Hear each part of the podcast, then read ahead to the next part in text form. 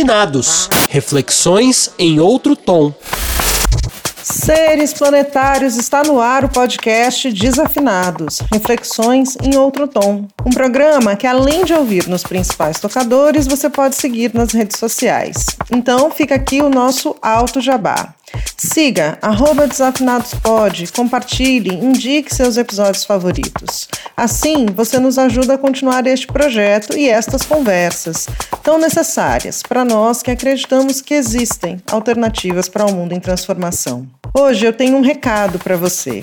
Em breve, nós lançaremos pelas redes do Desafinados uma pesquisa sobre a primeira temporada do programa. Sim, nós queremos saber sobre você e a comunidade que se formou em torno do programa. Então fica ligado, porque é pelo nosso Instagram e o grupo do Facebook que a gente vai falar mais sobre essa pesquisa e onde tem pesquisa, tem recompensa emoji de coração. Nessa missão estão comigo Márcia Fraguas. Olá. E Ivan Silva. Oi. Eu sou Nancy Silva e no programa de hoje nós falaremos sobre a violência cordial.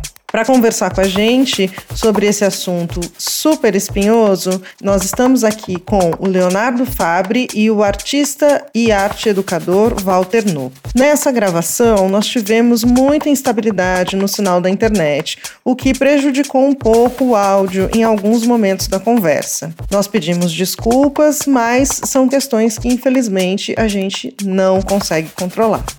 Cordialidade, substantivo feminino que o senso comum identifica como afabilidade, mas que o historiador Sérgio Buarque de Holanda define como o modo como os brasileiros resolvem suas questões, com os afetos e não com a razão, o que quase sempre redunda em violência, já que a cordialidade trata coisas públicas como se fossem privadas o que seria o fundamento da corrupção. A violência física está certamente presente na vida de qualquer cidadão que ocupe um corpo frágil diante da norma. Esses corpos se empilham a perder de vista idosos, crianças, povos originários, pretos, mulheres, LGBTs, animais, biomas inteiros, tesouros botânicos e tantos outros que você, ouvinte, poderia passar a próxima hora enumerando. Hoje, a nossa conversa vai tentar puxar o fio dessa meada. A violência antes de virar tiro, porrada e fogo. A violência simbólica que permeia falas, atitudes, julgamentos, mentiras oficiosas e fake news, mas principalmente a normalização do não valor da vida. Essa dupla que a gente tem aqui hoje mora no coração dos desafinados. E se você ainda não ouviu programas com eles, procure saber. Mas a gente vai te dar o prazer deles se apresentarem de novo. Então, Leonardo, quem é você? O que você faz? Do que vive? Como você se alimenta? Olá a todas, todos e todos que nos ouvem. Olá, Nancy, Ivan, Márcia, Walter, muito prazer. É, eu adoro essa pergunta, né? Eu acho ela maravilhosa. É, eu, eu, a última vez que eu estive aqui, eu até problematizei, porque eu já ia começar falando da minha profissão. Eu pensei, poxa, mas ela não dá conta de quem eu sou, né? Porque a gente sempre tem que centralizar o mundo do trabalho, né, para dizer quem a gente é. Uh, então, acho que se eu fosse assim resumir, talvez quem eu sou, eu diria que eu sou um perguntadeiro.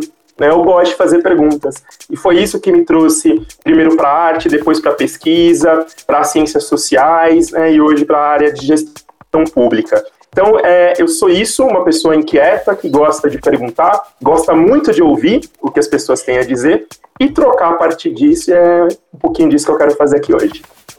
E você, Walter, nu, quem é você? O que você faz? Do que vive? Como você se alimenta? Ah, menina, vivo como dá, né?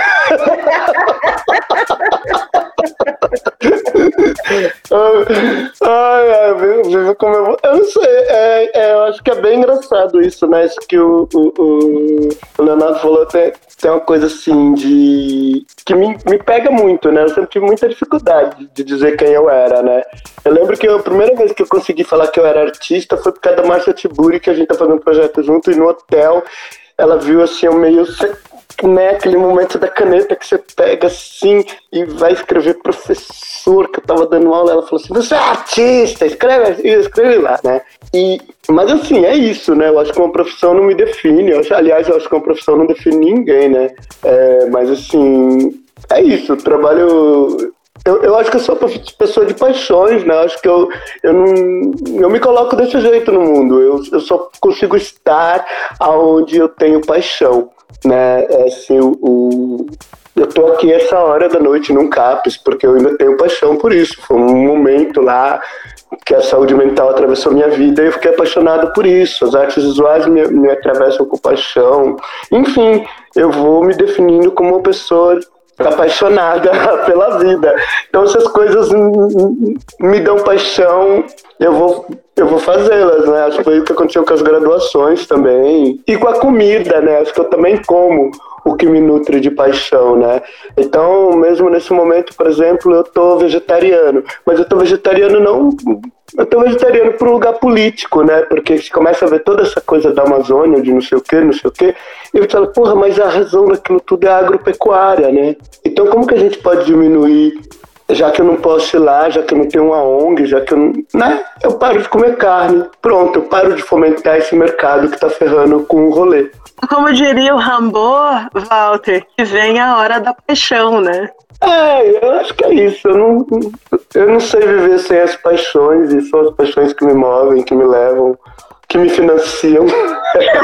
é Walter, Léo, é uma alegria muito grande ter vocês aqui. E bora começar a descascar esse tema espinhoso? Uma provocação para vocês. Do brasileiro cordial, violência dos textos do Nelson Rodrigues, passando pela vida política nacional, me digam, quem é o brasileiro de 2020? Uou! Quer ir primeiro, Walter? Ah, menino, não!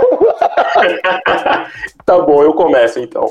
É, Márcio, eu acho que essa é uma pergunta muito interessante. É, eu pensei muito também sobre é, a provocação inicial, sobre essa ideia de homem cordial, né? E para quem nos ouve é isso mesmo, né? Essa cordialidade que não é do, da afabilidade, mas é da emoção no coração, né?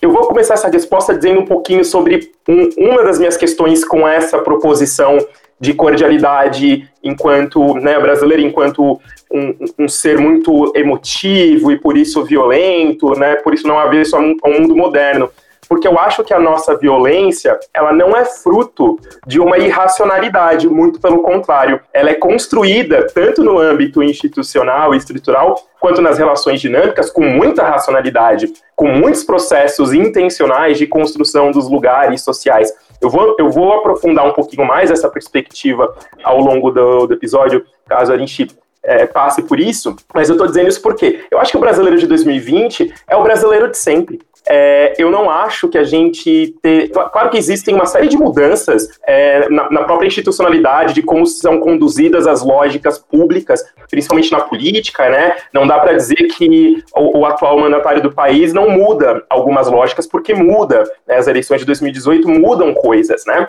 Mas eu acho que as relações é, entre brasileiros elas não são tão inéditas. A Djamila Ribeiro, ela falou em algum momento, nas muitas entrevistas dela que eu já assisti, que ela não acredita numa onda conservadora do Brasil, né? É porque ela acha que, na verdade, conservadores ou violentos sempre fomos, né? O que a gente vem vendo é, é, é um debate que cada vez mais vai se transformando uh, a ponto dessa violência ganhar um corpo que antes a gente não observava ou, ou simplesmente não assumíamos. Né? A gente traz para frente o que sempre esteve na cozinha. Então, eu acho que o brasileiro de 2020, com todas as mudanças que nós temos vivido, é, é o brasileiro de sempre. É, com qualidades muito interessantes para um país, mas também com muitas questões que precisam ser colocadas e que a gente recalca, né, enquanto sociedade, parece que a gente não consegue é, assumir determinados problemas e, e, e, questões que formam a nossa, a, a nossa estrutura social. Então, para mim, não tem grande mudança nesse brasileiro. Eu começaria é, por aí. Então, eu penso também é, que o brasileiro de 2020 é o mesmo brasileiro de sempre, que agora ele tem câmera e ele tem áudio. Só isso. O que mudou foi que antes, o, o que acontece? É, é, eu tenho uma formação lá em rádio e TV E eu lembro que quando eu, fui fazer rádio TV, depois de um projeto que começou aqui no Grajaú, que era os Jovens Urbanos, que eu vim participar e que eu percebi que eu vim dar uma oficina de artes visuais e aí todo mundo saiu. Eu tô contando isso esse preâmbulo porque é interessante porque todo mundo saiu, de repente, da oficina, era 5 horas da tarde, falei, cadê todo mundo? Resolvi fazer um, uma graduação de rádio e TV, enfim. E nessa graduação, tinha um professor muito crítico que ele falou uma coisa que era assim: a forma como a gente vê o brasileiro, o jeito que a gente vê o brasileiro, o jeito que a gente se vê no Brasil, não é o jeito que a gente é, é o jeito que o elite escolheu de dizer que a gente é. E isso era ali, final dos anos 90, né? E aí eu falei, porra, é verdade, né? Ele falou assim: um dia a população brasileira, talvez com tecnologia, ainda se falava que a internet estava chegando, né? Não sei o quê. Ela vai começar a se falar e, e se falar de um, das camadas, as camadas ricas vão falar com as camadas ricas, as pobres, e a gente vai saber como que as pessoas são. Mas por enquanto, isso que a gente pensa que somos nós é o, o filtro da elite sobre o que somos nós. Então eu acho que durante muito tempo a gente ouviu, eu vejo muito essa coisa na, na música, né? Isso é muito comum que as pessoas vêm falar assim, ai, porque antigamente o Tom Jobim tocava na novela. O brasileiro era tão culto que tocava. Não era. Aquilo lá era escolhido por o que as pessoas pensavam que era. O, o, o era o, o, Nelson Mota, que era um cara de uma elite que fazia todas as trilhas né, da, da Rede Globo, e ele ia lá, escolhia quem ia tocar na novela. A, a, a, então, o rock nacional, porque todo. Então era aquela, aquela branquitude toda que se chamou, virou MPB, né? A MPB chique, né? né? Essa coisa. É uma coisa lá que os caras inventaram, falaram que aquilo era música popular brasileira, mas era música popular brasileira do Leblon. Depois foi o rock, explosão do rock nacional, do Circo Voador do Rio, né? Uma coisa muito. Né? Então o tempo todo é, é, é, é um filtro de uma elite que, faz, que falava da gente. Eu fui criado uma parte lá no, na periferia de São Bernardo e a gente acordava de manhã e tinha um corpo sempre jogado no, numa vala da rua, que não tinha calçamento.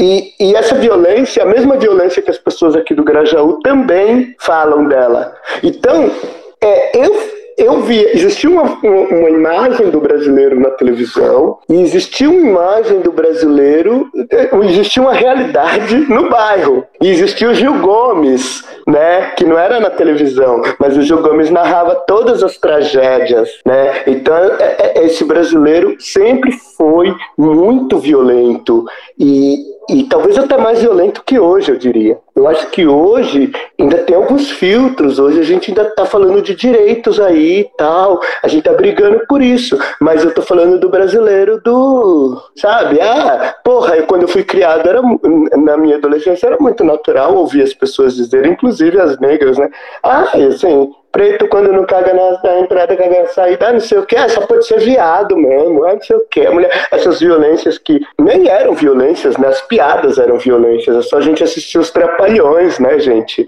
Assim, tudo era violência e a gente não entendia, ou entendia como violência e fingia que não entendia, mas eu acho que o brasileiro de 2020, ele, ele tá até melhor do que a gente já foi, porque eu acho que quem vive nas periferias, quem habita as periferias da cidade, sabe que a violência está aí, que o corpo sempre teve estendido no chão de manhã, né? Acho que Moema talvez não, né? Mas aqui, aqui no Grajaú, se você perguntar para qualquer um desses meninos aí, eles vão falar: ah, ontem teve tiroteio, morreu não sei quem. Só, é isso. Pois é, né? Aí você falou agora, Walter, uma coisa que eu fiquei muito pensando aqui. Esse, esse lance, né, do, dos grupos, né? Grupo, os grupos de brasileiros, né? Então a gente tem, imagina, o grupo que não que, que passava a mensagem do que é ser brasileiro perante o mundo, né? Ai, é aquela, é aquela, aquele típico pessoal que eu adoro falar que é Berda Leblon, né? Mora no, no Leblon, mas acho que é Berda, na Suíça. E não é. E essa mensagem, esse estereótipo do brasileiro, pessoa mais feliz do mundo, a pessoa do swing, a pessoa que onde chega alegra todo mundo, quando essa imagem cai, a gente começa a entender que quando o filtro sai, né, que a gente é, é também aquilo, mas aquilo é, é a minoria da minoria da minoria da minoria, né? E esses grupos, outros grupos que convivem, que habitam aqui, que se degladiam todos os dias dentro do, do, das violências que acontecem nos ônibus, nos metrôs, nos ambientes de trabalho, nas ruas, e em situações que seriam para ser divertidas, elas são violentas, né? É, o divertimento é uma coisa violenta aqui, e, e isso cai no talvez o grande símbolo brasileiro, que é o futebol. Né? O futebol é uma coisa extremamente violenta aqui fora de campo, dentro de campo, nas atitudes, em tudo que a gente vê. E aí, quando eu penso em futebol, eu penso no, no, no, no, que eu via na minha adolescência como um grupo que era perigoso, né? que era noticiado como perigoso, que eram as torcidas organizadas. E se falava há muito tempo, ah, isso aqui é mentalidade de torcida organizada, né? Essa coisa de ser agir com selvageria por algum motivo banal. Só que agora essa torcida organizada ela é individualizada, né? O selvagem é, que ele pode ser rico, pobre, preto, branco. Ele vai ser selvagem com, com aquele que é mais que está abaixo dele na cadeia alimentar da violência no Brasil, né? E aí eu queria perguntar uma coisa baseada em tudo isso que eu falei, que é onde começa o comportamento violento vindo desse coletivo, desses coletivos diferentes, né? para o individual, pensando na, nessa coisa do público e do privado, né, que é o, uma coisa problemática, assim, historicamente para gente. Olha, essa é uma excelente pergunta, né? Uh, eu queria responder ela, né, responder essa pergunta pensando algumas questões, assim. Estava pensando, ouvindo você, Ivan, e ouvindo o Walter, é, quando a gente pensa em Brasil, é, eu primeiro queria pegar um nome, né? Somente dois países que eu conheço no mundo têm nome de commodity: Brasil e Costa do Marfim. É, é, é nome de coisa. Né? É, eu acho isso muito interessante. Né? Uh, segundo a nossa nacionalidade, tem, é, tem o eiro, né? que é nome de profissão: pedreiro, jardineiro, costureiro, brasileiro. Né? Quase nenhuma outra nacionalidade tem essa composição. Mesmo outras nacionalidades que partilham o destino de, de, de ex-colônia, né, de um espaço aí pensado em para exploração. Então, é, acho que são coisas muito particulares, assim. É, o Brasil, é, eu, eu, sempre falei muito isso na minha graduação em Ciências Sociais, é, é muito interessante ser cientista social no Brasil, porque é tanta complexidade que isso exige que a gente se forme num ambiente complexo e que a gente consiga dar respostas complexas. Assim, ou você é bom ou você vai para outra profissão, não tem escolha. Né? Infelizmente tem gente muito que fica, mas tudo bem. É, mas eu acho isso muito interessante assim, de se pensar. Né? É um país que tem nome de commodity, né? e o seu povo tem nome de profissão, de ofício. Né? Então, e ainda mais no país em que a gente fala é, cidadão não, engenheiro formado, melhor do que você. Né? Acho que isso está tudo conectado, né? parando para pensar nisso. Então, assim, Ivan, onde começa? É, eu não sei se eu consigo falar de um início de começo de violência é, num território que foi invadido e que foi, é, é, era um grande fazendão com pessoas em contexto de escravidão, que viviam cerca de 30 anos no máximo das condições, com um genocídio da população local e com exportação de produtos para o centro do capitalismo a partir da, da, desses corpos que eram tratados como coisas. Inclusive, é, é, muito engraçado pensar que a especulação financeira começou no Brasil com donos de escravos, né, porque eles eram os que mais lucravam, lucravam mais do que donos de commodities, né, exportadores de café. Então eles viravam os avalistas de empréstimos internacionais. Então, Porto de Santos, é, desculpa, o Porto na Estrada de Ferro que liga né, o interior de São Paulo até o Porto de Santos, é financiada com garantias de pessoas. Né? É, especulação financeira começa aí, em, em, mercado de pessoas escravizadas, tinha gente que comprava escravizado doente, porque tratava para vender depois mais caro, porque a pessoa estava saudável. Olha isso, assim, é, a gente discutindo neoliberalismo, né, financiarização do país. Olha isso. Quando eu li é, é, isso eu falei, gente, mas isso aqui é financiarização, é valorização de ativos, né? Olha como a gente tem um grande passado no futuro do Brasil não resolvido, né? Então, assim, onde começa, eu acho difícil responder isso, assim, é, eu, eu digo todo lugar. começa é, aqui, né? É, começa é, nesse momento, em 2020, começa em 2018, parece que sempre tem uma renovação, um novo início de um ciclo de violência porque a violência parece que está no DNA da composição lógica desse país.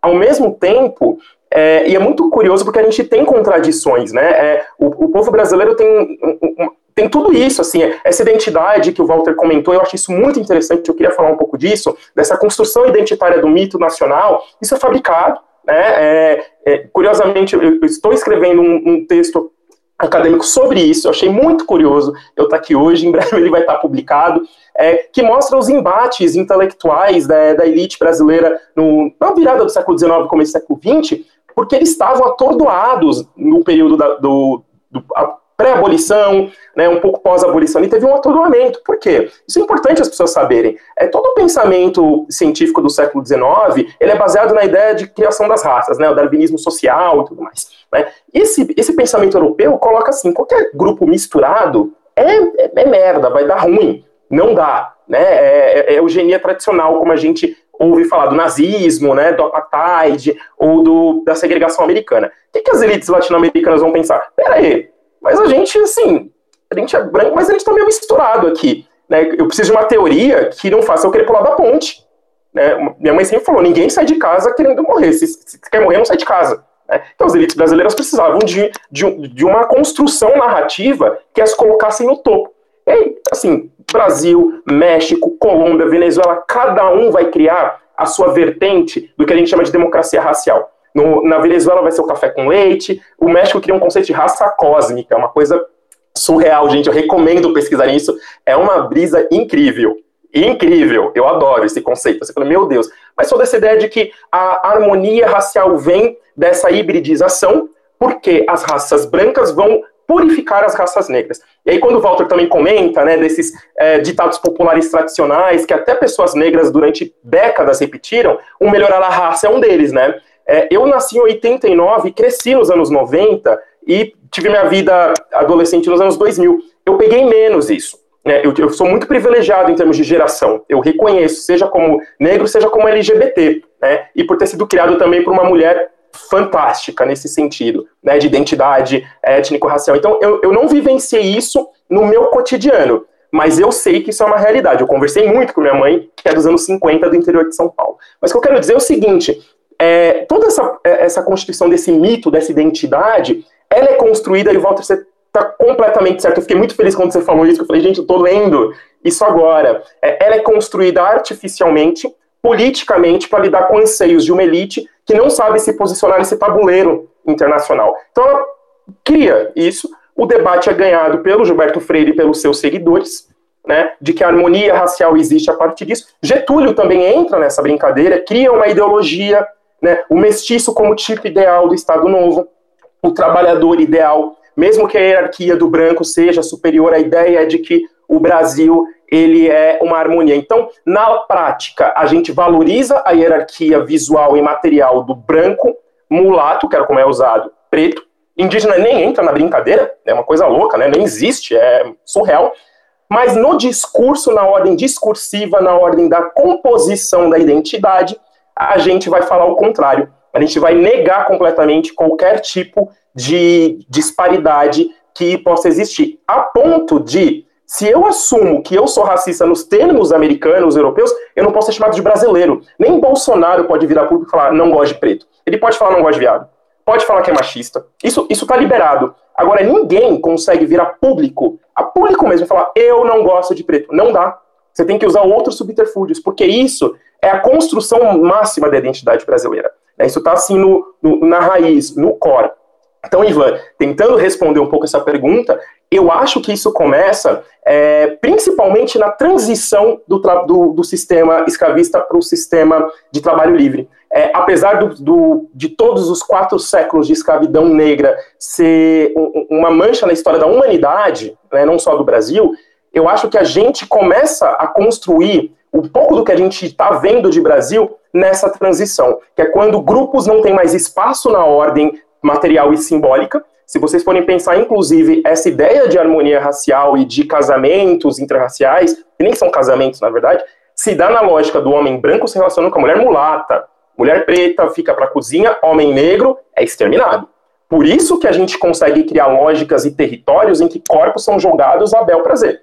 Né? E esse é o principal foco, são esses corpos masculinos. Eles não têm espaço nessa nova agenda de civilidade. Então, é, e, trocando em miúdos e olhando para a nossa sociedade hoje, Ivan, é, eu acho que a nossa identidade, e nisso você está muito certo, na minha leitura, ela está em crise sim. É, todos os mitos que foram fundados no século XX, eles caíram por terra. Então, a ideia de que não existe racismo no Brasil. Dos anos 80 para cá, os movimentos negros na redemocratização, muito atuantes, conseguindo avançar pautas e escancarando que existe racismo. Não tem como. Né? A lógica patriarcal da família brasileira. O que tem de mãe solo cuidando de famílias não está escrito na ordem do dia e o divórcio já é algo colocado há muito tempo e aceito socialmente. Né? Uh, país do futebol, a gente não ganha uma Copa desde 2002 e pior, os estádios se tornaram espaços elitistas, os ingressos são caros. Eu nunca fui ligado em futebol, gente. Por mim, se eu fosse eh, dono do Brasil, como eu gosto de brincar, o esporte nacional seria patinação no gelo, mesmo sem neve, tá? Eu acho muito mais chique. Mas eu acho importante olhar o futebol como uma categoria de análise social, e ele é muito importante para a construção né, da coesão. Tanto que, no meio da pandemia, quiseram voltar, porque acabou o Big Brother, se não tem futebol, pirou, né? Mas é, eu acho interessante porque essa identidade também caiu por terra. Somos um povo pacífico, a gente mata mais gente do que a Síria em contexto de guerra civil. Né? Então, assim, todos os mitos que conformam que nós somos foram caindo por terra um atrás do outro, né, de forma inequívoca, principalmente depois do processo de redemocratização. E eu acho que é uma sociedade que tem uma li lida com o passado sem lidar, e agora ele está se pondo na cara dele de forma concreta: olha, nós não somos isso, nós não somos nada disso. Não estamos felizes, inclusive. Faz muito tempo que o Brasil não está feliz. A gente teve um boom de felicidade através, impulsionada por possibilidade de consumo. Né? Então, assim, toda identidade ruiu. E a gente não tem um projeto de construção. Então, é, eu diria isso para finalizar essa resposta longa, mas eu me empolguei, mas foi isso. Não, não tem nada de resposta longa, uma resposta uma resposta completamente na medida mesmo. E, e assim, antes de passar para o Walter, né, você falou uma coisa da nossa elite que é bem interessante. Eu até escrevi uma frase aqui que assim, a nossa elite ela pode até não saber como se colocar como ação, mas ela sabe muito bem onde colocar o desejo dela. Ela sabe exatamente onde ela quer colocar o desejo dela. Eu vou copiar, tá, Ivan? Porque essa frase é muito boa. eu cito depois, tá? Mas eu vou copiar. Tá bom, muito obrigado. Viu? E você, meu querido Walter, conta pra gente. Você falou uma coisa da última vez que você esteve aqui que foi muito legal, que é, é, é essa coisa do a gente não estava feliz. Quem falou que a gente estava feliz? O Léo falou isso agora e você falou isso quando você esteve aqui, né? Que foi no contexto da pandemia. O mundo não está não tá certo, o mundo não está legal, o Brasil não está legal. Quer dizer, a gente está fingindo para quem que estava tudo certo, né? E agora com essa questão toda, né, do, do do coletivo, do pessoal, de abre tudo e não abre, fecha tudo e não fecha. Isso na questão pandêmica, né? Agora, na questão social, dessa violência diária que a gente vive, como é que é, é, é essa, essa questão dos grupos, né? Minoritários, majoritários e do privado e do público, que eu acho que é a grande dicotomia que a gente vive. Então, né?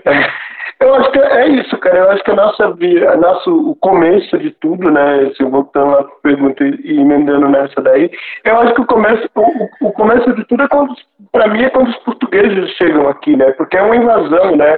E uma invasão travestida de descobrimento, né? Então já é uma violência, né? A violência se dá no marco zero. Eu acho que a elite sabe onde ela enfia o desejo. E eu acho que, inclusive, ela sabe trabalhar muito bem com esse desejo né? Porque ela sabe é, é, manipular esse desejo e ela consegue sobreviver até aqui. Né? Isso é muito, muito louco quando você pensa em história de, de uma nação. Né? É, a gente está 500 anos com o mesmo grupo no poder. É, que era o DN, que virou, depois que vem vindo, que vem vindo, que vem vindo, aí vira PMDB, o MDB, né, aliás, lá na ditadura, se a gente for pegar, fazer um recorte só dos últimos 50 anos, né, é, dos últimos 55 anos, vamos da ditadura para cá, o grupo do poder ele nunca mudou de mão. Né? As pessoas falam que tivemos o, o, os liberais do PSDB no governo, tivemos o PT no, no governo. Não, eles nunca estiveram no, no aliás, eles estiveram no governo, eles nunca estiveram no poder. Exato. Assim como, assim, assim como é, o PSL com Bolsonaro, com a ultradireita, não está no poder, eles estão no governo, que é muito diferente. O poder ele nunca saiu da mão, oligárquica do, P, do PMDB, que era o MDB, que foi o único partido possível na ditadura. Foi o único partido permitido para estar na ditadura, que era a oposição fake da ditadura militar. Então, que depois era é, o partido que estava de braços dados com o, o, o, PRM do Collor, e que depois era o partido que aí vem o Itamar, né, e entra, e que depois era o partido que estava de braços dados com o, o, o PT, e que agora é o centrão que está com o Bolsonaro. Então, assim, e que se você vai voltando, voltando, voltando, voltando, voltando lá, você vai chegar nos mesmos agentes. Então, assim, essa, essa elite que eu acho que ela tem nome, a gente representa ela, inclusive, por partido político, que é o, o, o, o hoje o PMDB, que é o MDB, ele, ela nunca saiu de mão e ela sempre soube, sim, colocar o desejo dela de comando, de poder, muito claro, e soube sempre usar o, o, o, o, o dispositivo do momento para ela continuar no lugar que ela não sairia e que continua fazendo isso. E, e ela vai só mudando ali os, os, o prato, né? Mas a comida dela é a mesma, né? Ela, ela, ela tem um momento que ela está comendo ali na, na caixinha do, do, do, do, do McDonald's, né? Mas o que tem ali dentro é o mesmo caviar que estava lá antigamente. E, e, e, vai ter um momento que ela vai estar tá comendo no China Box, mas o que tem ali continua sendo o caviar dela. Então ela vai se travestindo, né? Porque o desejo dela é de poder e o desejo dela é, é de comando. E ela continua nesse lugar de comando e continua nesse lugar de poder. E, e, e, e eu não acho mesmo, talvez esteja num lugar mais cético, que ela está assustada agora com o que está acontecendo, porque acho que agora ela também, de novo, já está manipulando os dados. É, vocês pegando carona no que o Walter está dizendo, eu acho que tem aí muitas algumas discussões que a gente pode colocar num campo ah, é, de luta de classes ou como a gente trouxe ali na introdução do programa quem são esses cidadãos de segunda categoria e ainda assim mesmo mais numerosos eles ainda são colocados como minorias né? Dentro desse entendimento é, e é muito necessário que a gente realmente entenda que o 1% da população e essa elite sabe exatamente o lugar que eles ocupam. Né? Eles sabem o lugar deles e, e a gente vive esse jogo deles se perpetuarem nesse lugar. Tanto que é, o Walter trouxe é, mais, um pouco mais para trás, né, na nossa conversa, essa questão que o brasileiro sempre foi assim, talvez agora até tenha melhorado um pouco, porque a gente conseguiu é, conquistar alguns lugares de explicitar essas violências, né? E eu fiquei pensando que esses lugares eles ainda são rechaçados como um politicamente correto que é muito chato, porque agora a gente não pode nem mais brincar, né? É, como se fosse brincadeira, né? Para algumas pessoas isso, é, e, e tantas outras questões, né? Agora, o que eu acho que a gente vem vivendo, e dentro desse brasileiro que desde sempre é, vive nessa violência né, que está encruada nas nossas relações, é, e que antes a gente não tinha uma câmera e um gravador ou, ou a, mesmo acesso à internet, né, para as pessoas falarem o que elas quiserem sem nenhum tipo de filtro por se sentirem de alguma forma protegidas, né, a gente vem passando por, por violências que estão muito explicitadas, né, o tempo todo. É, e aí, para citar dois casos que eu acho muito emblemáticos desse ano que a gente está caminhando aí para a reta final, a gente teve uma criança que foi foi acusada de ter é, feito um assassinato, né, uma, uma, criança acusada de ser assassina é, porque fez um aborto legal, e a gente tem uma devastação do território que é brutal, né, brutal e transmitida em fotos e imagens, e mesmo assim a gente é, fica nesse lugar de quase que de espectador, né? Ou em muitos casos de espectador. Então, pegando esses dois casos tão emblemáticos, como vocês enxergam que essa violência que está encruada na nossa sociedade, que a gente chamou aqui de violência cordial, é, como vocês, vocês conseguem relacionar, e se sim, como, com a devastação desse território, que a gente também vem é, vivendo, né? Porque ser vivente viva essa devastação porque ela está acontecendo. Acho que eu vou pegar o gancho então, né? Sim, é, eu acho que essa é uma, é uma pergunta bem interessante. Eu queria só fazer um, um, um link com a fala que o Walter trouxe para a gente, é, com relação a elites, né? Eu acho isso uma discussão muito interessante. Uh, a Erika Malunguinho, recentemente, no Twitter, fez uma brincadeira, uma provocação, dizendo que é, ela tem problema com o termo elites para os ricos no Brasil, porque e nesse ponto eu concordo com ela, porque na teoria das elites, se a gente for pensar isso, a, a ideia de elite é que você tem um grupo uh, que está no, no, topo da sociedade e que, de certa forma, lidera essa sociedade. Né? É, tem um processo aí de, de, seja ele violento ou não, mas tem um, um destino. E ela não consegue enxergar isso na, nas postas elites brasileiras. Né?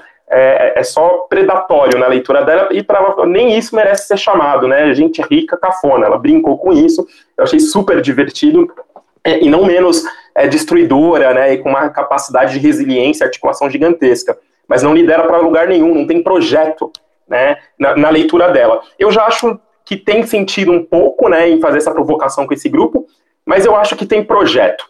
Né? O que a gente vive é um projeto bem desenhado. Quando eu, eu fiz um, uma pesquisa há pouco tempo atrás, comparando é, perfil de elites ao redor do mundo, é, na, na, minha pesquisa de mestrado, eu comparo Brasil e Coreia do Sul na área da economia, e eu fui pesquisar o ranking da revista Forbes dos dois países. E uma coisa que eu achei interessantíssimo é que os 10 bilionários mais ricos da Coreia do Sul, todos moram na, na Coreia do Sul boa parte na capital, alguns no interior, mas todos os sul-coreanos bilionários moram lá. Eu for ver a lista brasileira, três moram no Brasil.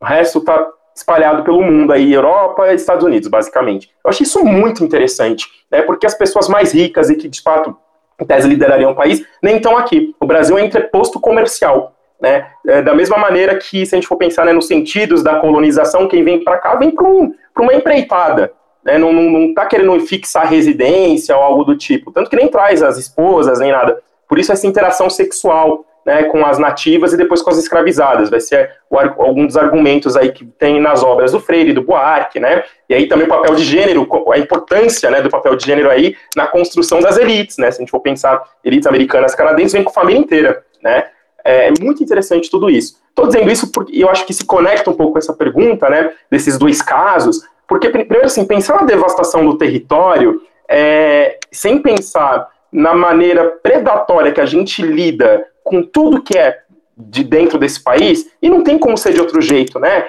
Mais uma vez, é o país que é uma commodity, o nome dele é um produto. Então, é, é não tem que cultivar, né? Você só extrai. Isso vale também, na minha leitura, para gente, né? para pessoas. É, é, porque, de fato, durante muito tempo, pessoas foram o melhor produto que saiu daqui, né, eram pessoas escravizadas, que valiam muito. Inclusive, depois, com o término do tráfico internacional, no Nordeste virou um grande é, é, exportador, né, importador, exportador interno, eu brinco, né, de, de pessoas escravizadas aqui para o Sul, né, Sul e Sudeste. A gente fez um, um, tráfico interno muito interessante nesse período. Então, assim, é, é todos esses casos que você cita o, o, caso dessa garota, que uma menina, uma criança, né, acho que eu até citei no último episódio, né, é, esse caso aqui, né, que precisou fazer um aborto por milhões de motivos legais, e a gente reage dessa maneira, eu fiquei me perguntando, essas pessoas que estavam lá na porta, elas são irracionais? Né? É, elas não, não, não têm capacidade de é, olhar a realidade como ela se apresenta e parar para pensar e aí eu percebi que não é uma questão de razão. O problema não está aí. Elas racionalizam muito bem. Né? Uh, a gente pode saber que é uma razão vinculada a valores. Né? Uh, eu acho que o problema não está aí. É que existem vidas que naturalmente não importam. Isso também tem um grau de racionalidade. Né? É por isso que um corpo jogado num território como Grajaú é, ou Jardim Ângela não vale, porque isso é para acontecer lá. É, eu estava lendo um, um, um, texto sobre conectando filmes de terror, aquele gênero de assassino slasher. Olha, olha a viagem que eu vou fazer, né? Assassino slasher com toda essa lógica de necropolítica. Foi uma conexão que eu acabei fazendo. Por quê? É, quando um assassino desse aparece nesses filmes, qual é o ambiente? Subúrbios, né, nos Estados Unidos, esses ambientes que são casas bonitas, pessoas brancas sendo assassinadas, geralmente jovens, né? Isso causa um, um temor na sua audiência, fala, peraí, esse tipo de coisa, esse tipo de assassinato, não pode acontecer naquele ambiente. Né? Não pode. Quando rolaram aqueles, é, aquelas, aqueles tiros em massa em Columbine, em 97, uma das estudantes saiu correndo da escola quando a imprensa chegou. Ela ficou só e falou: Nossa, mas isso não acontece aqui.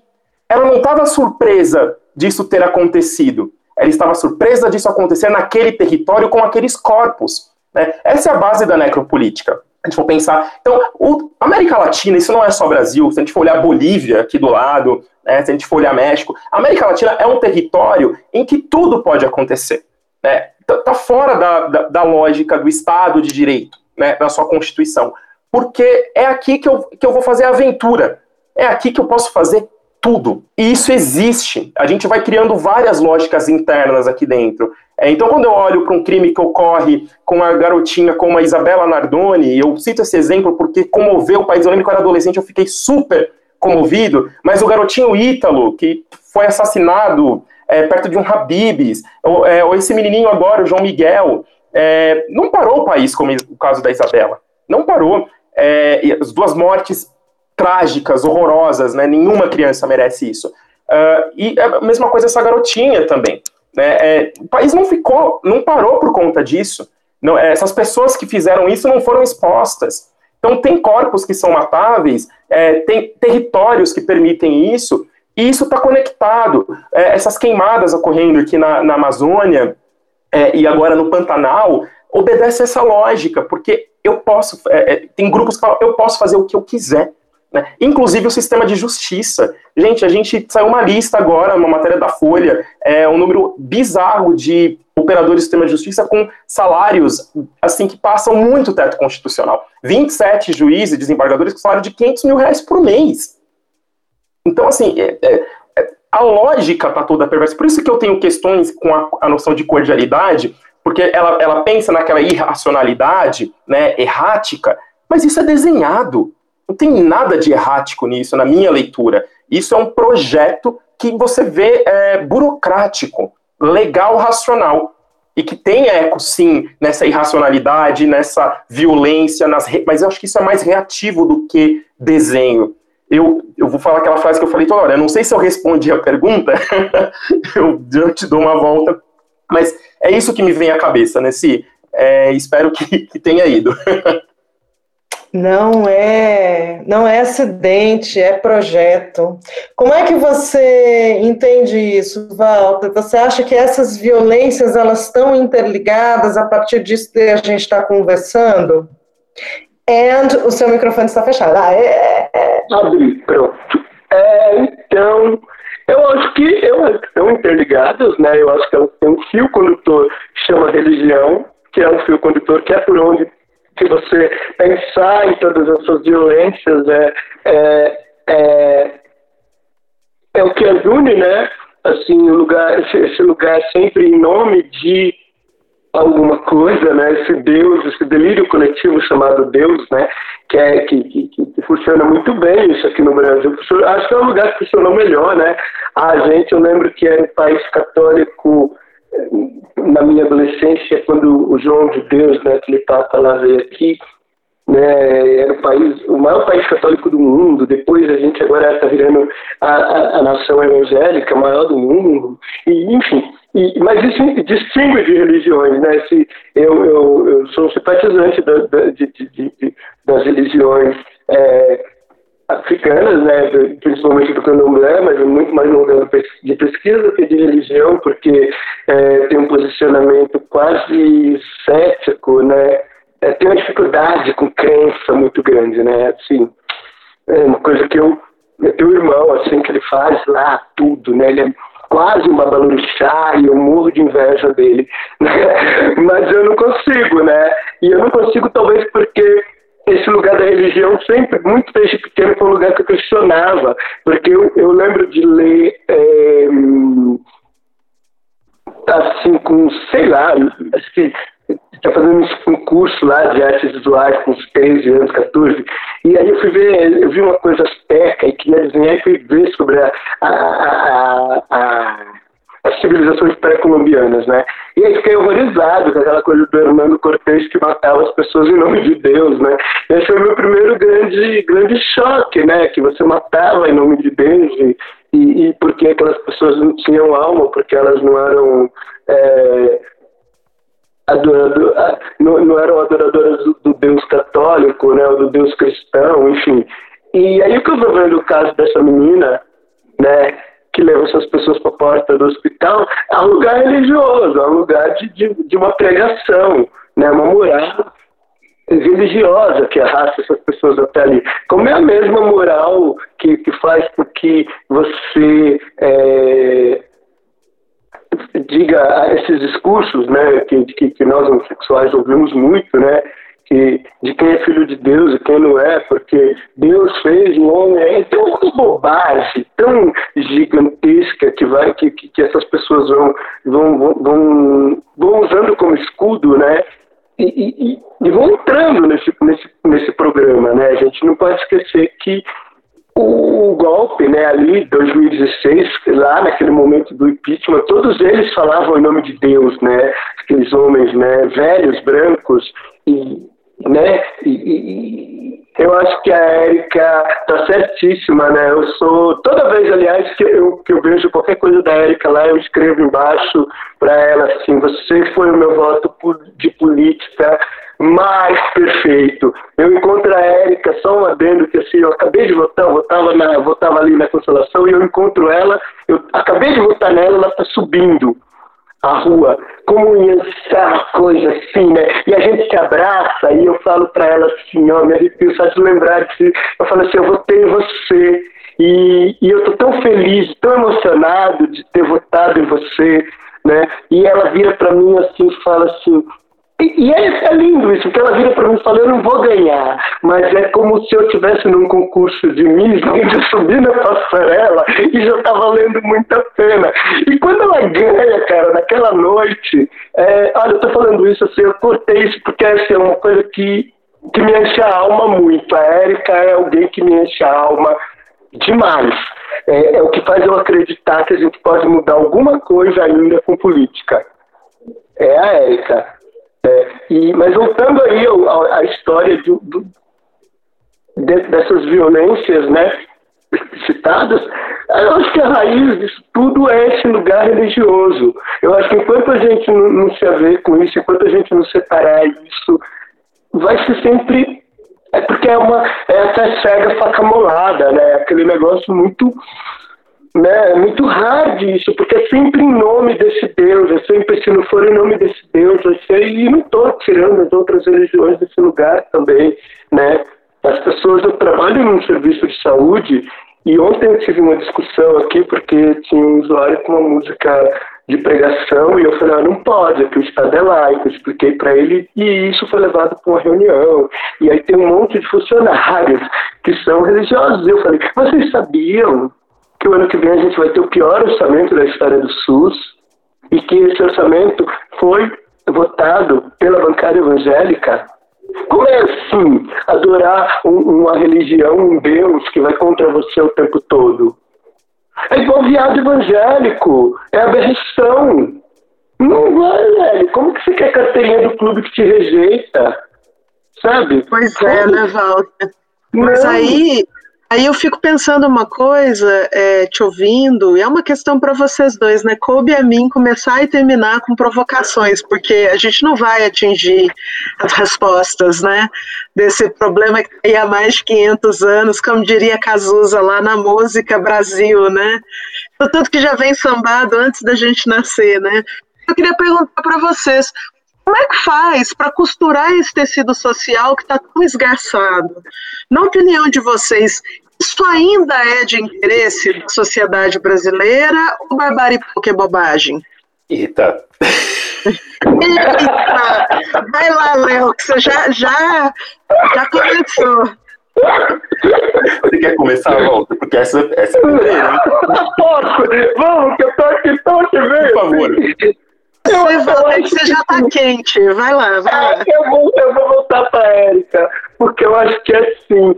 E é porque quando eu vejo a Érica, ou quando eu vejo até o Boulos, que eu nem gosto muito, pra ser bem claro, mas eu acho que é o que tem ali, é, é, é, eu não gosto dele, eu gosto dele de política, mas não gosto dele no lugar do, dele ser hétero, não gosto do lugar dele ser branco, e não gosto do lugar dele ser é, vim de um berço burguês. Eu sempre tenho medo de que vem de um berço burguês, que eu acho que em algum momento a pessoa vai virar a Marta Suplicy e ela vai ela vai se voltar para os seus, entende? Eu tenho muito medo de quem vem de um berço burguês. Eu não acho que dá para falar de, de transporte público com quem não tem de ônibus, entende? Não dá para falar de, de, de Travou. Será que não dá para falar? E travou, né? Não dá pra falar. Isso aí foi a Marta Suplicy.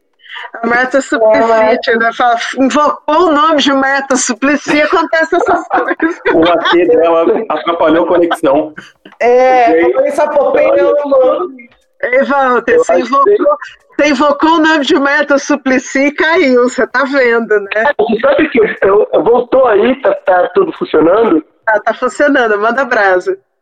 Então é isso, eu acho que. Mas eu acho que isso é real mesmo. A gente fala uns nomes, de repente o bagulho cai, né? É, é, mas assim, é, eu acho que é possível sim. É, eu quero acreditar que é possível. Eu vi muita coisa, né? Eu tenho. Eu vou fazer 53 anos, então eu vi toda essa coisa, né? Eu, eu vi a inflação de 99% né, o ano, aquela coisa da gente acordar de manhã, um pãozinho era 30, era 30 centavos, 10 e meia era 40, e tinha que estocar tudo. Eu via gente não ter nada, eu via gente não ter direitos nenhum. Então, eu cresço naquela coisa da transição, via ascensão e queda do PT. Então, você vai vendo essas coisas, né? E, e eu acho sim que está melhor. Acho, acho que está melhor, não está pior, não, já foi muito pior. Isso aqui já foi muito pior. E só da gente poder dizer agora já é muita coisa, porque a gente não dizia. Eu venho de uma geração que era emudecida. A geração pós-ditadura, a gente não falava. O, o, o, as pessoas, a geração anterior à minha não falava. A gente a está começando é, é, eu fui na primeira parada gay, cara. Era eu e 300 pessoas. E a gente falava, a gente vai fazer uma parada do mundo. E, e, e era muito legal estar ali. E, então acho que é muita coisa que aconteceu que a gente tem que olhar assim. Não estou fazendo o jogo do contente. Acho que tá uma merda, sim, grande. Mas eu acho que é, é uma, a gente está muito melhor porque a gente tem pessoas muito melhores agora. E não, não no sentido, mas no sentido de preparo. Eu acho que vem uma geração aí de, de, de, de uma geração LGBT, uma geração é, de, de, de, de, de, pretos e pretas e pretas empoderadíssimas, não gosto dessa palavra, mas porque eu acho que é, é isso, né? A gente não é o poder que interessa. Porque o poder ele vai, vem, sai da mão, não é por aí o canudo, né? Mas assim, então acho que quando eu vejo a Érica atuando e, e aí eu falo, puta, pode sim, né? Eu acho que sim, acho que o tecido social da gente ele, ele é muito, ele está se formando ainda. Acho que a gente está começando, a gente está juntando as fibrinhas ali ainda. A gente vai para um lugar legal. Você, Léo, o que, que, você acha? Você acha que ainda há um interesse de uma construção, de uma costura desse tecido social tão esgarçado como sociedade ou barbárie é bobagem? O que, que você acha? Olha, é, eu vou ter que concordar com o Walter, assim, é, acho que assim, pessoalmente, eu não posso me dar o luxo de não ser otimista, pelo menos, é, se não na análise, pelo menos na ação, né? Eu sou fruto de gerações de um povo que lutou muito. É, é, não digo só da, da, da luta familiar, né, e é encarnada na minha mãe, que foi é, que não está mais entre nós aqui, mas que abriu todas as possibilidades é, para que eu pudesse sonhar e concretizar né, sonhos, no, isso no campo micro, né, pensando na individualidade, mas também um, um povo que lutou e muito para que eu pudesse hoje estar aqui dialogando com pessoas tão qualificadas em pé de igualdade. É, é isso que o Walter falou, realmente, tem uma geração é, vindo aí, eu faço parte de uma geração, mas tem gente mais jovem do que eu, é, que também está vindo e mudando muitas coisas, né? Significa que vai ser fácil? Não, mas eu não me dou o luxo ou o direito de olhar de forma pessimista ou sem, sem disposição para ir à frente, porque quando eu olho para trás e vejo o que, o que os meus antepassados lutaram e assim fichinha em perto de algumas coisas, né? Mais uma vez, eu digo história pessoal da minha família, mas também olhando aí para a história de movimento negro, de movimento LGBT. Né, o Walter acabou de me contar que primeira parada LGBT, é, eu estava conversando com um amigos sobre como a parada online esse ano desprestigiou pessoas antigas da comunidade LGBT que lutaram muito para que isso acontecesse. Ele comentou de uma ativista que deitou assim em frente a uma viatura para ela não passar, né? É, e aí deixar as pessoas conseguirem então, assim, seria um, um, serviço, primeiro, né, aos que abriram as portas para que eu estivesse aqui hoje, é, um, um jovem negro gay de 30 anos, vivendo confortavelmente e com segurança. Isso é uma exceção ainda para os grupos que partilham das minhas, da minha identidade. Né? Agora, sobre o, tecido social esgarçado, de fato, né, é, ele sempre esteve. É, é, Brasil, sempre foi isso. Mais uma vez, a gente é o, é o, país que na sua arquitetura tem um quartinho de empregada que parece o, o armário do Harry Potter, é, é, que é pensado para uma pessoa. É, todo apartamento de classe média tem isso. É, que nem conecta na sala direito, né? Já conecta na área de serviço, vai para a cozinha, uma porta extra. É esse o Brasil que a gente vive, que desenha isso na sua arquitetura, que agora está exportando. Tem brasileiro indo morar em Portugal, estão construindo isso lá agora na Europa. É, é, acho muito interessante, assim, então, esgarçados sempre fomos, uh, mas ao mesmo tempo também sobrevivemos, né, a história da, dos grupos é, marginalizados também não é uma história apenas de dor e sofrimento, é uma história de resistência, de reinvenção, é, e a gente tem capacidade, sim, de lidar com o que está acontecendo, eu acho uma pena que os grupos sociais privilegiados não consigam construir narrativas em que eles entendam que há espaço para novas formas, né? Eles não conseguem, parece que está fora da capacidade deles. Então, eu também partilho dos incômodos quando o Walter me fala, né? Olha, acho muito bacana o projeto aí do Boulos para a prefeitura, mas tenho ressalvas com, com, com, essa identidade, né? Não é pessoal, né? É, e, e eu, eu, tendo a concordar com ele nesse sentido, porque são grupos que parecem que são criados. É, eu, eu digo assim, não tem nada mais identitário que um homem branco nesse país.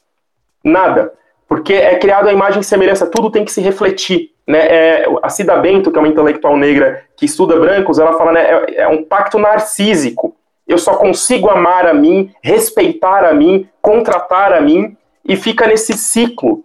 Então, é, eu acho que é o seguinte, e aí, colocando um pouco na conta de quem está um pouco no espaço de prestígio e privilégio, é, apesar de eu achar que não é a partir da ação deles que as mudanças vão vir, mas essa galera tem que se responsabilizar um pouco né, e começar a ver alternativas distintas em que eles também não é, saiam é, dessa situação, é, não, não, precisa ser um problema o avanço de outros grupos.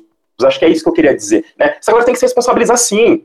Uh, agora, nem sempre no espaço de liderança. E esse é o problema na minha leitura que a gente vem vindo. Eu acho que a crise que a gente sofreu, é, e aí o, o, o golpe, é, impeachment, tudo que a gente coloca nesse meio, a minha leitura assim, é fruto de uma série de questões da, da esfera política institucional, mas também tem elementos sociais aí que, assim, a PEC das domésticas em 2012 mexeu muito. A Veja me coloca uma capa de um cara de terno com um avental, falando, isso pode ser você. Peraí, cara pálida.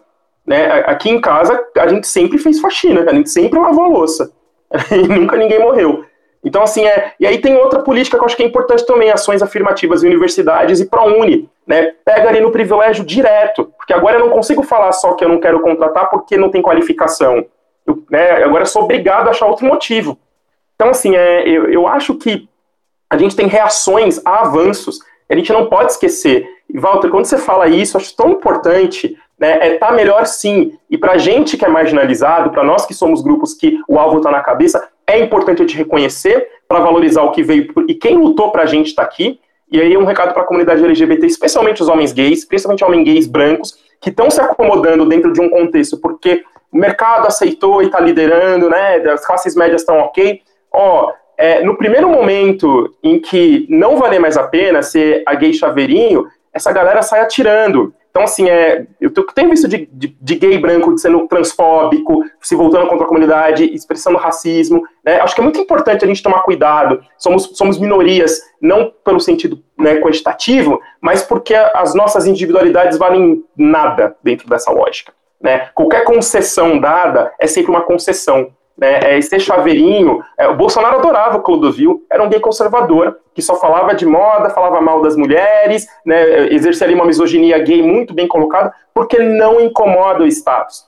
Né? Faz sentido ter isso aí. Os Trapalhões tinha lá o negro, por quê? Porque era o negro bêbado, né? aquele estereótipo do cachaceiro. Está dentro de uma estética, de uma lógica acomodada na, na, na, na dinâmica das relações. Quando a gente começa a ver é, negros em espaços de prestígio, poder e privilégio, é, ocupando espaços historicamente negligenciados, aí o bicho pega. Aí vem o defensor público da União querer impetrar uma ação contra o Magazine Luiza. Né? Então, assim, tá melhor, só que isso também não significa que nós estejamos seguros, nós não estamos. Né? Esse país, ele mata de forma sistemática mulheres, é o quinto país do mundo que mais mata mulheres, mata sistematicamente pessoas LGBTs, em especial mulheres trans, mata a cada 23 minutos um jovem negro de periferia. Então, assim, é, tá melhor do que foi porque a gente vem de um lugar muito ruim. Até a década de 80 a gente não tinha universalidade, por exemplo, na, na saúde e na educação.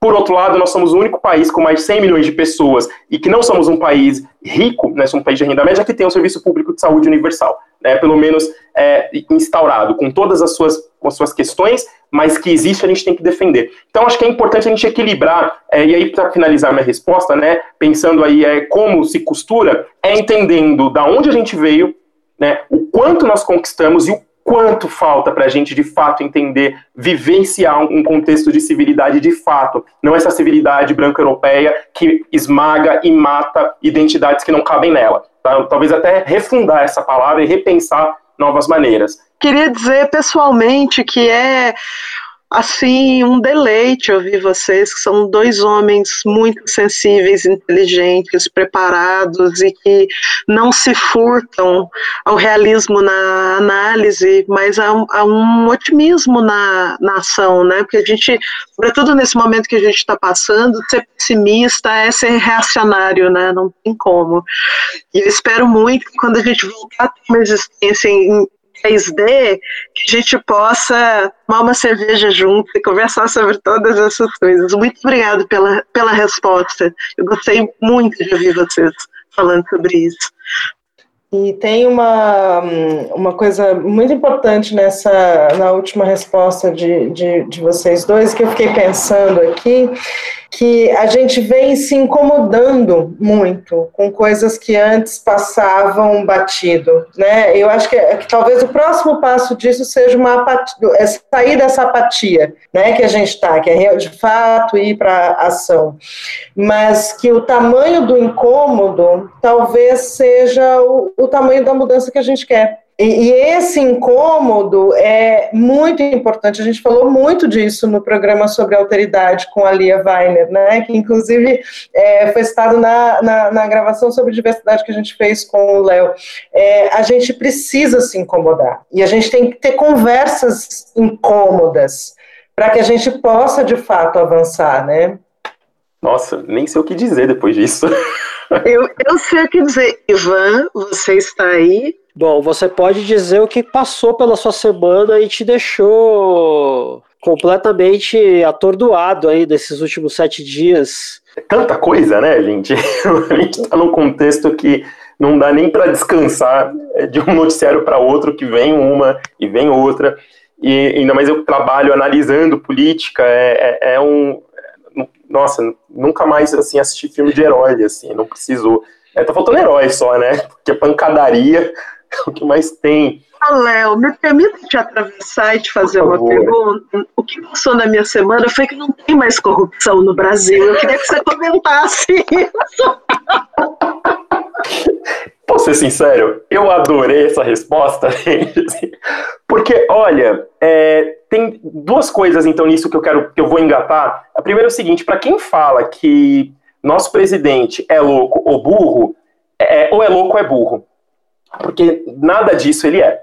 É, é 28 anos de Congresso, né? É um político extremamente hábil, que sabe o que está fazendo, tem um projeto, é um projeto de destruição, autoritário, né? É, não, quando o pessoal gosta de comparar, ah, comparar Bolsonaro com Venezuela, não, isso é Arábia Saudita.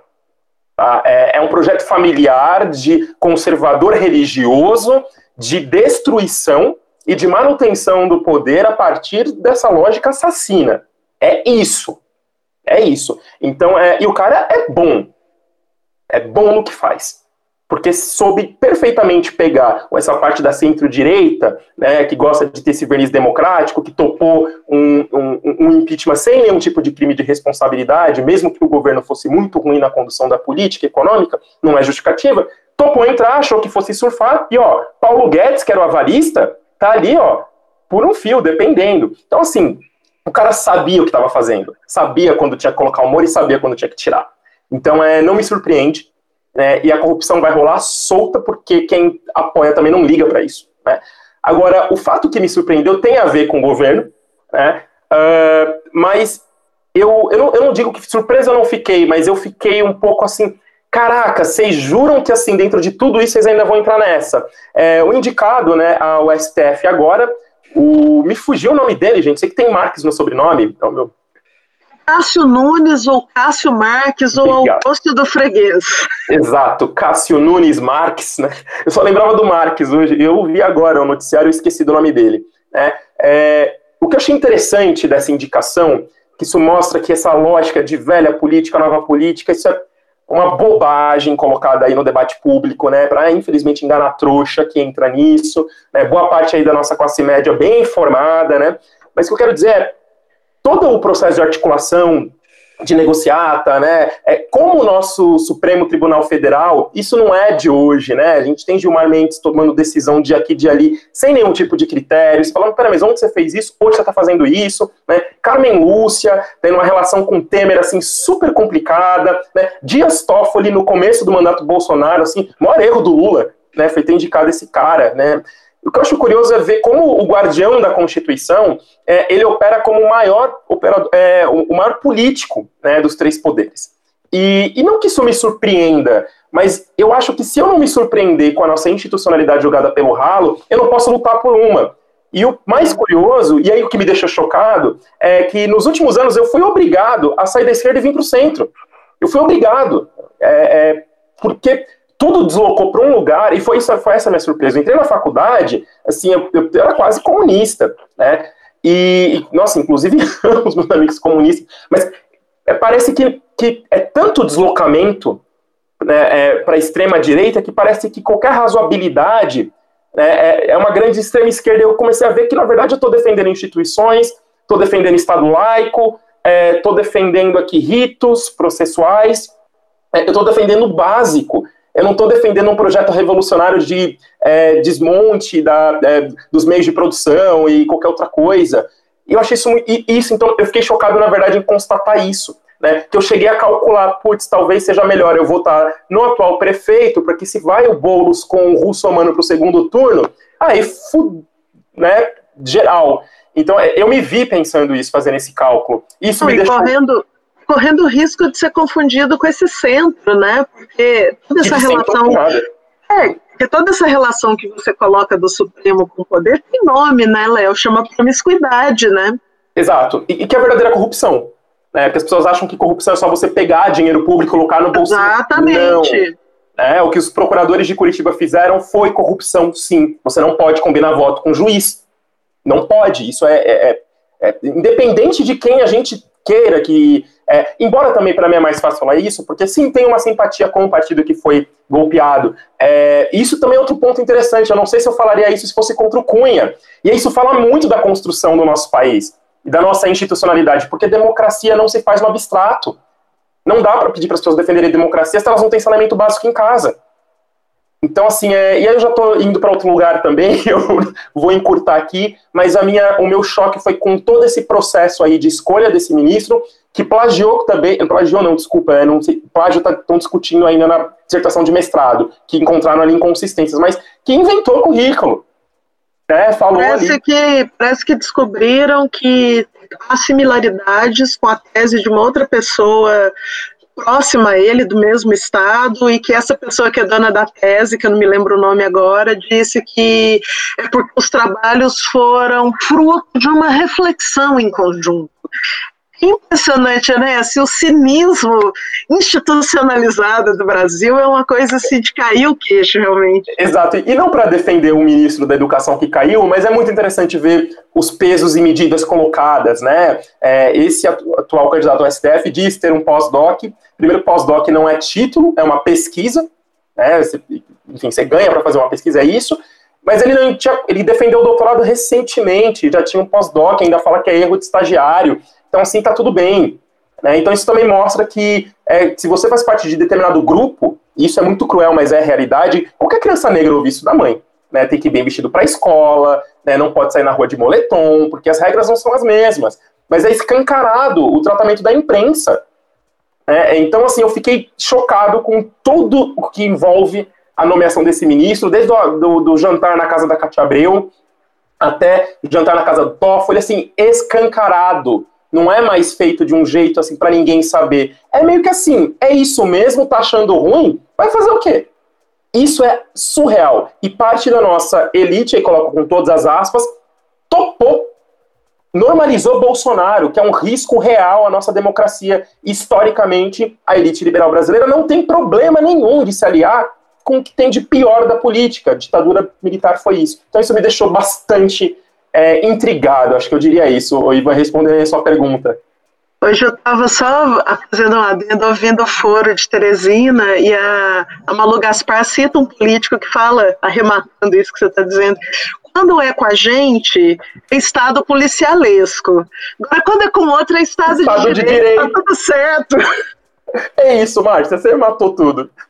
E para você, Walter, conta, conta o que passou na sua semana. Então, minha semana foi muito aqui na Zona Sul. Eu estava muito concentrado aqui, né? Eu é, ah, o Kiko acompanha né, sempre as notícias aí, quando eu venho de carro, essa semana eu não vim de carro para cá porque o carro quebrou, então eu fiquei vindo de transporte público, que eu não vinha há muito tempo, eu fiquei bem chocado, é, porque eu ficava nisso, né, eu fazia, desde o começo da pandemia, eu não, eu não pegava o metrô, trem, porque para vir para o Garanhuns você tem que pegar todos eles, né, eu pego trem, metrô, uh, um ônibus e um Uber. E, e aí, cara, tudo cheio. E aí eu ficava pensando nessa lógica, né? De tipo assim, e, foi uma coisa que me pegou muito, me chocou muito vindo de transporte público e esse negócio do quem deve morrer, né? Porque aí eu falava, nossa, a, essa é a galera que deve morrer, né? Porque aí eu tava pensando que é, eu tive uma questão de saúde era para ter me afastado. E eu não me afastei porque os peritos do INSS, que, que é essa questão que está todo mundo acompanhando, eles não podem é, atender, né? Porque são médicos, né? Filhos da classe média, e, enfim, toda a história que a gente já sabe da classe médica. E aí, como outros, né? Como, como outros grupos que não estão em contato com ninguém. Né? E aí, quando eu peguei aquele ônibus, aquele trem, lotado, mas lotado, não é pouca coisa, meu. Aí eu dormi no trem, no, no, na linha Lilás, que eu tinha que descer em Santa Maria. A linha Lilás, eu pego ela até razoavelmente vazia. E eu fui parar no Capão, e aí eu tinha que voltar para descer em Santa Maria. Meu, quando eu peguei sentido Capão, sentido centro, aí eu vi o bicho pegar. Aí não tem lugar de você se encostar. Eu falei, que merda! Aquilo me entristeceu profundamente, porque é, eu percebi o tamanho do, do projeto de genocídio do Covid, que eu não tinha visto de frente ainda dessa forma, né? E dessa coisa das pessoas estarem brigando porque tem bares que não abrem, que não sei o quê, mas aí ninguém está falando disso, né? Porque na verdade o, os vagões, né, negreiros, eles precisam né, carregar a galera, né, pra, pra, né, o povo do, do Capão para Chacla Clabim, né, da Senzala para Casa Grande, né, essa linha Lilás, ela e, e, ela me chamou muita atenção porque eu nunca tinha usado ela assim inteira. E eu falei, cara, ela é isso, né? Ela é da Chácara Clabim lá, os prédios de alto padrão, arborizado para o Capão ela é cínica, né? Ela, ela diz muito que não tem mais disfarce, né? É o cinismo mesmo, né? Da onde vem nossa turma de empregados que nem no quartinho vão ficar mais, vão pegar essa porra aí e vão vir para cá.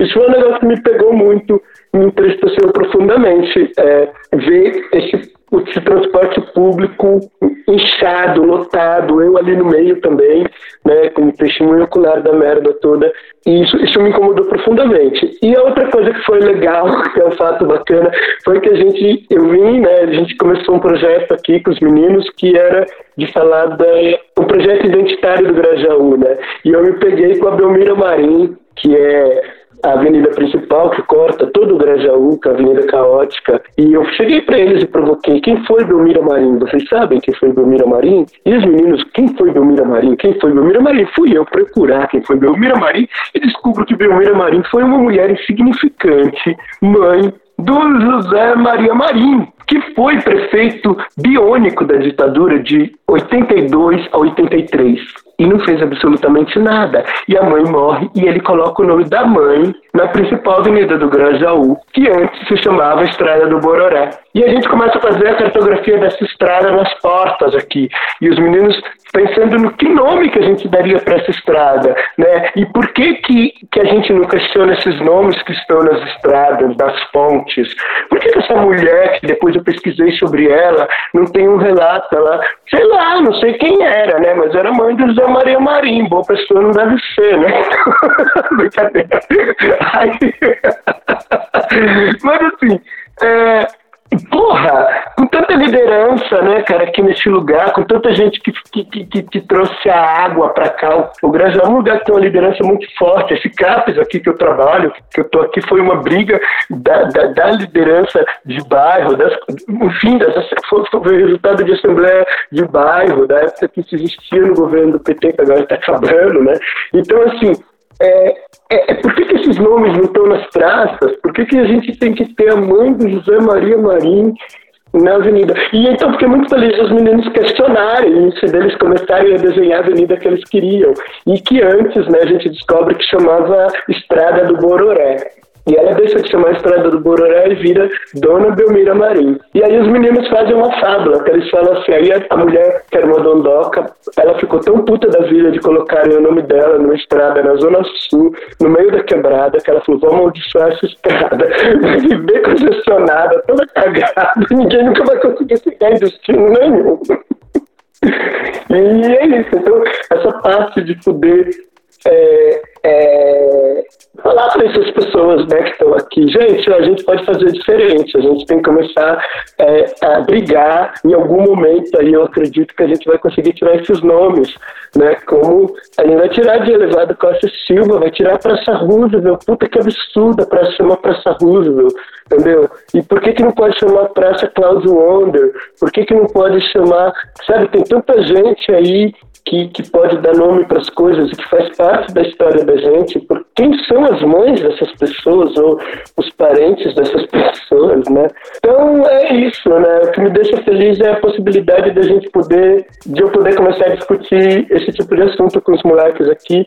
E o que me deixa feliz é quando eu percebi que é, o projeto de genocídio do Covid está em andamento, em franco andamento, e a mídia não está mais falando dele. Porque eles perceberam que a classe média vai morrer muito pouca gente. Então, foda-se. É, dentro desse acordão da Covid, é, pode mais quem, quem pode mais sempre, né? E José Maria Marim foi, é, ele foi presidente da instituição mais importante do Brasil, que o Brasil está tá aprendendo a desgostar, né? Foi presidente da CBF, preso, né? Então, é, significa muito, né? É, também, né? A, a, mamãe dele estar lá dando nome a essa importante avenida do estado da, da cidade de São Paulo, né? Bom, seguindo aqui no passamento, é Márcia Fraguas. O que, que passou? Então, é, o que passou por mim essa semana foi que não tem mais corrupção no Brasil.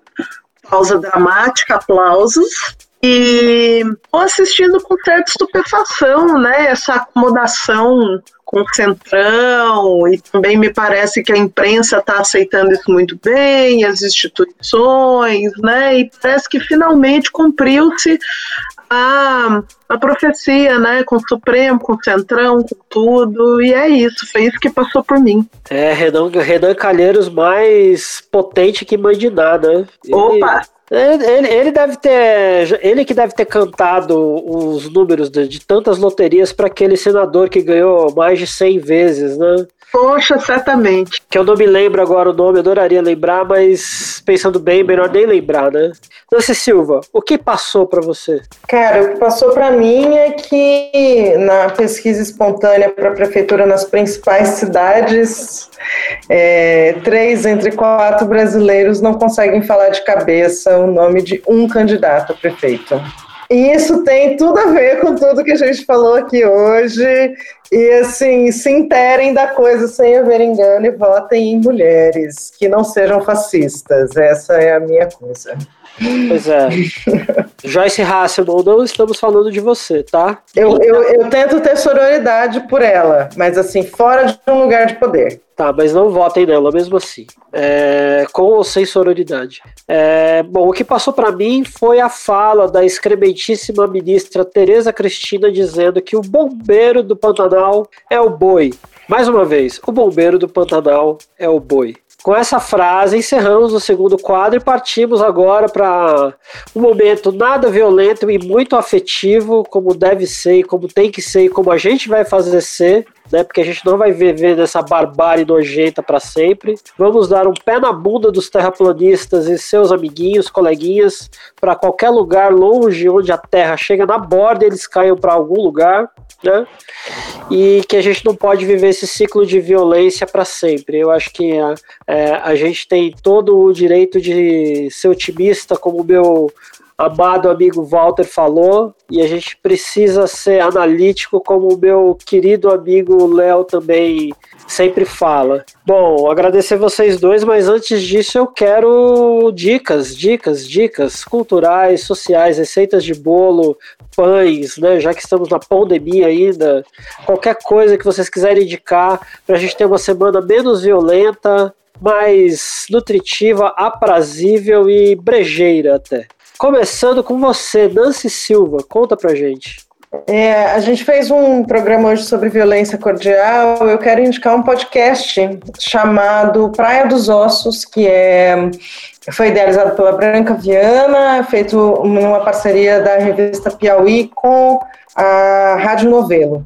É muito legal, vão ser nove episódios sobre um caso policial e de violência contra a mulher na, no final da década de 70. E, e aí ela vai narrando essas personagens, e mesmo essa mulher é, sendo de uma elite, né, é, ou de uma gente muito rica e cafona, é, ela, ela é uma cidadã de. Ela não é nem cidadã, porque ela é um ser de segunda categoria por ser mulher. Então, assim, se ela morreu é porque é culpa dela. E, mas essa construção eles vão colocando de uma maneira sensacional, é, e eu indico Praia dos Ossos.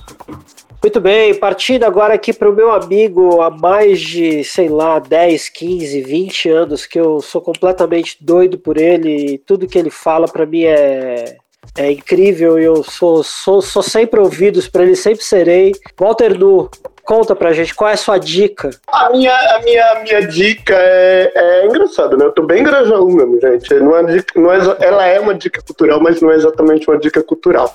Eu ia falar da Kiara, que a Kiara é uma mulher trans que foi assassinada há alguns meses, há um mês atrás, mais ou menos. Né? Ela foi jogada aí do sétimo andar é, de, um, de um prédio por um, um, rapaz que jogou ela do sétimo andar e a justificativa dele foi que ele pensou que ela era mulher. né? E a Kiara era uma mulher. E a Kiara era uma das usuárias aqui do serviço e ela participava do ateliê aqui com a gente. Né? Ela, ela frequentou bastante o ateliê, um doce de menina, enfim. E, e, a minha dica é que todo mundo acesse a Kiara de algum jeito para a Kiara não ficar morta, para ela não virar. A gente vai fazer uma exposição com os trabalhos dela que estão aqui. Hoje eu passei a tarde é, trabalhando em cima dessas das coisas dela, né? E eu tenho falado muito em termos de, igual eu falei dos meninos aqui na minha dica, estou falando da Kiara e acho que eu falaria da gente. É que eu acho que tem que ser isso o tempo todo. A gente tem que falar da gente agora, né? Eu não, não tenho nenhum problema, né? um monte de coisa legal que rola aí, mas que já tem um veículo de mídia gigantesco que não precisa ser eu para divulgar. Né? Por exemplo, se eu estivesse em outro lugar, eu ia falar desse podcast de vocês. né? Mas ah, tem uma dica também, que é falar de um outro podcast, que é Segue o Bloco, que é da, da Renatinha né, e do Tiago Adorno, e que tem uma entrevista deles que eu não lembro exatamente qual é o número, mas é uma com Neon Cunha, que é outra mulher maravilhosa, Neon, a Neon, né? E que eu acho super importante que as pessoas ouçam essa, essa, esse podcast da Neon Cunha. É só jogar aí na internet, Neon Cunha, segue o bloco e vai vir esse podcast dela falando. E a outra é a Kiara mesmo, que a gente vai abrir a exposição, mas que as pessoas saibam sobre ela. Saibam no sentido de a gente sabe que tudo funciona aí com os algoritmos aí, então as pessoas precisam saber que a Kiara foi morta só porque ela era mulher. Qual é a sua dica, Márcia Fragas? Minha dica é um clássico do ensaísmo de interpretação sobre o Brasil, o livro do Sérgio Buarque de Holanda, Raízes do Brasil, onde ele fala do conceito de homem cordial. É editado pela Companhia das Letras e, para quem não sabe, o autor é pai do compositor Chico Buarque de Holanda. Acho que é um livro importante para se conhecer, por ser um clássico, e também para debater com ele. Essa é a minha dica. Muito bem, Chico, se você estiver ouvindo o programa, venha conversar com a gente. Estamos ansiosos para saber o que você quer dizer sobre tudo que vivemos no momento. Léo, qual é a sua dica? Olha, antes da minha dica, eu só queria falar, imagina você ser pai de dois clássicos, né? Do Raiz do Brasil e do Chico Buarque. É, você é zera a vida, né, gente?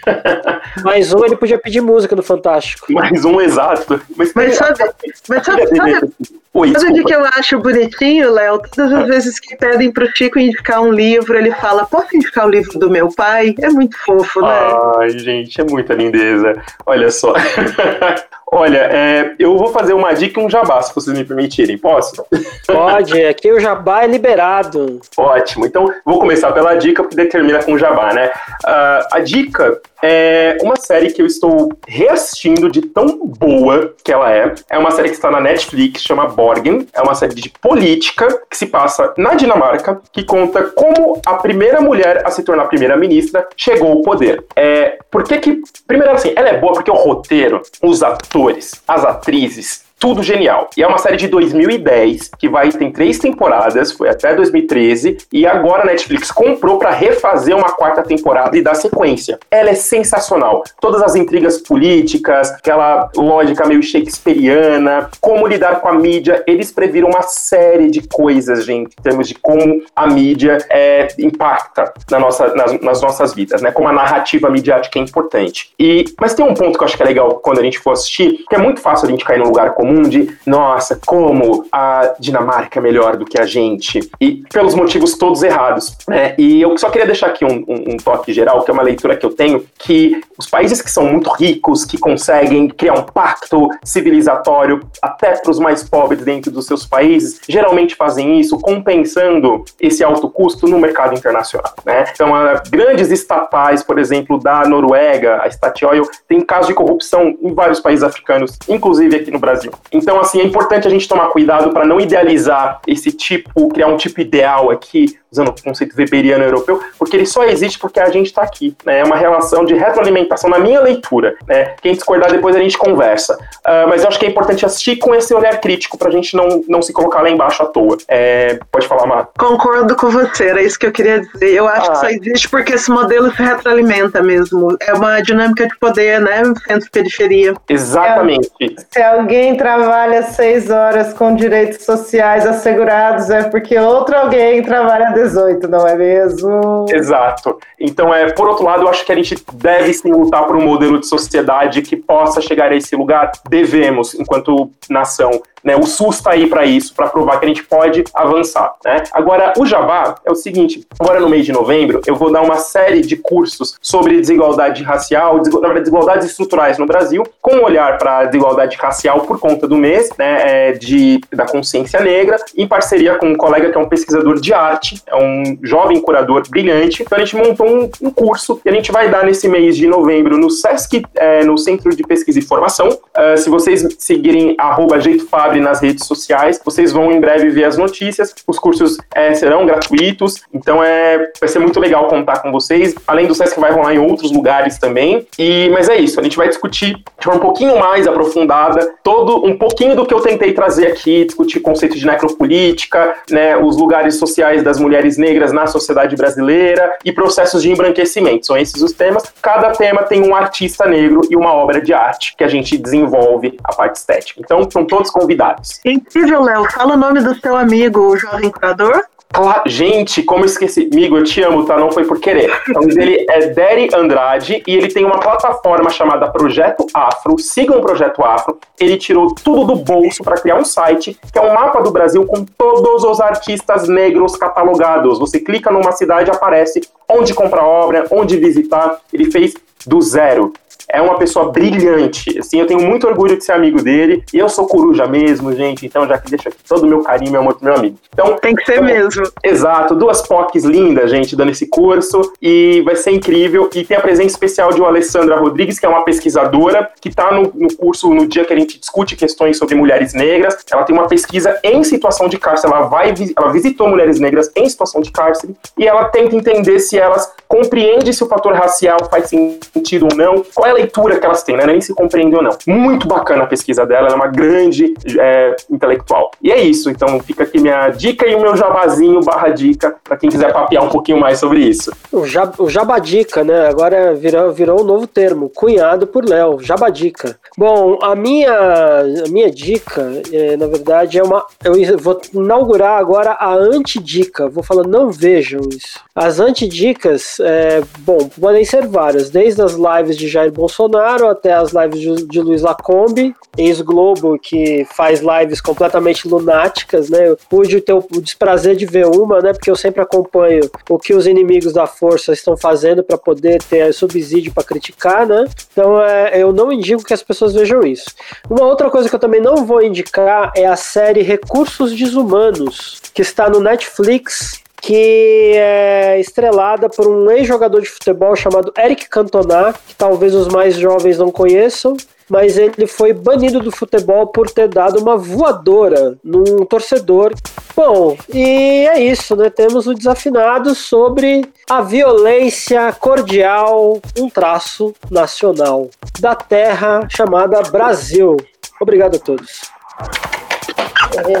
Gente. Beijo, obrigado. É, gente, amei. Muito obrigada. E não vejo hora de tomar, não vejo hora de tomar cerveja com vocês. O Desafinados é um podcast feito em parceria com o Centro Cultural Mundo Pensante e a Rádio 9 Minutos. Sigam a gente no Instagram e no Twitter como desafinadospod. E nós também temos um grupo no Facebook. Além disso, você pode nos encontrar nas redes sociais dos nossos parceiros. A gente quer muito saber o que você achou deste episódio. E se você tem dicas, sugestões, dúvidas, é só contatar a gente nas nossas redes ou aqui mesmo nos comentários do YouTube.